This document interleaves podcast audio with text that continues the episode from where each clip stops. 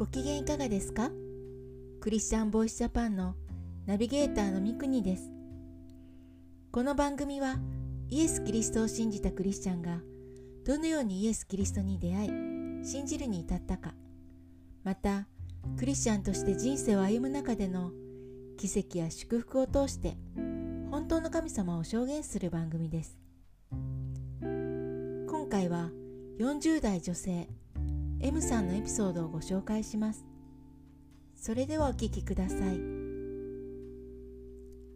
私の10代の家庭環境は荒れていました。両親の不仲兄の精神疾患からの家庭内暴力家にいることができずホテルやアパートを転々としながら過ごした高校時代。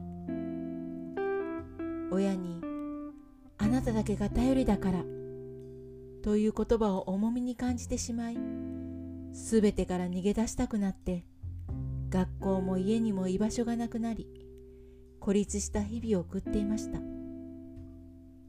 その後成績もギリギリの中なんとか先生方の協力を得て短大へ入学し就職することができました。どんなに家では家庭環境が荒れた生活を送っていても今の時代のように家族の精神の病を公に話せる環境はなく泣き晴らした目をごまかし作り笑顔で職場へ行っていました。母は兄の状況を認めることができずお祓いや信仰宗教などあらゆるものに頼りました。その都度信仰する対象が変わりその信仰を私にも求められることに嫌気がさし宗教だけはどんなものでも絶対に入らないと宣言していました。すべてのことに介入してくる母に反抗した日々を送っていました。毎日家に帰ると言い合いをして泣いていました。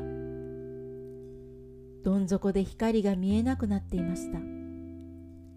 でもふとお笑いのテレビを見ると笑っている自分がいるのです。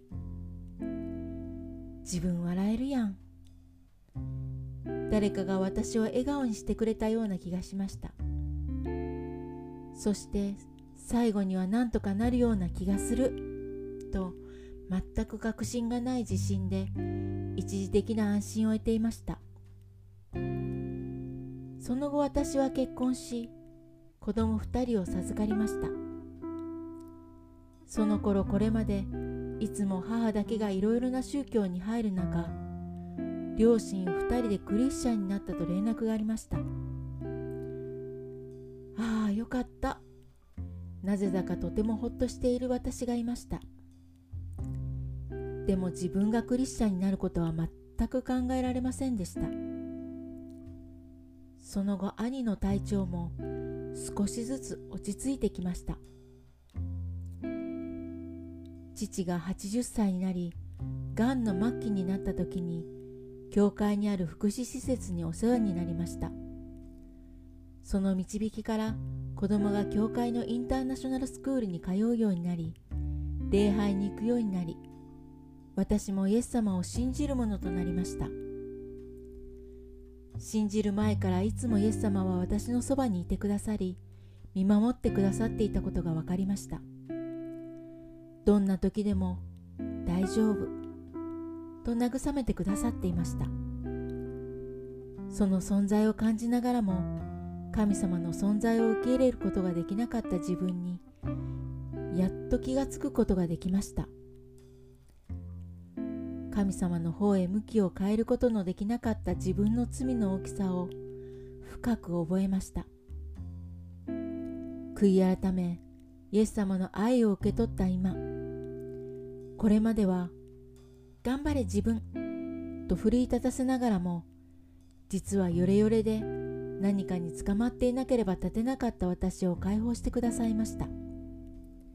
するといつも埋まりきれなかった心が満たされていくのを感じました。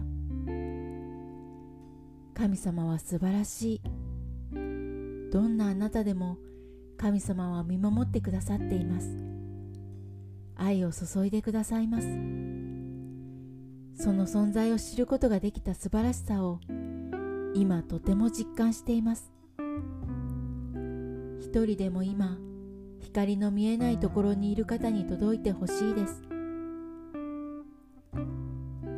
いかがだったでしょうか？このエピソードから聖書の言葉を一つご紹介します。イザヤ書63章9節。彼らが苦しむ時いつも死も苦しみご自身の使いが彼らを救った。その愛と憐れみによって主は彼らをあがない。昔からずっと彼らを背負い抱いてこられた。次回もお楽しみに。聞いてくださるすべての人の上にイエス・キリストの祝福がありますように。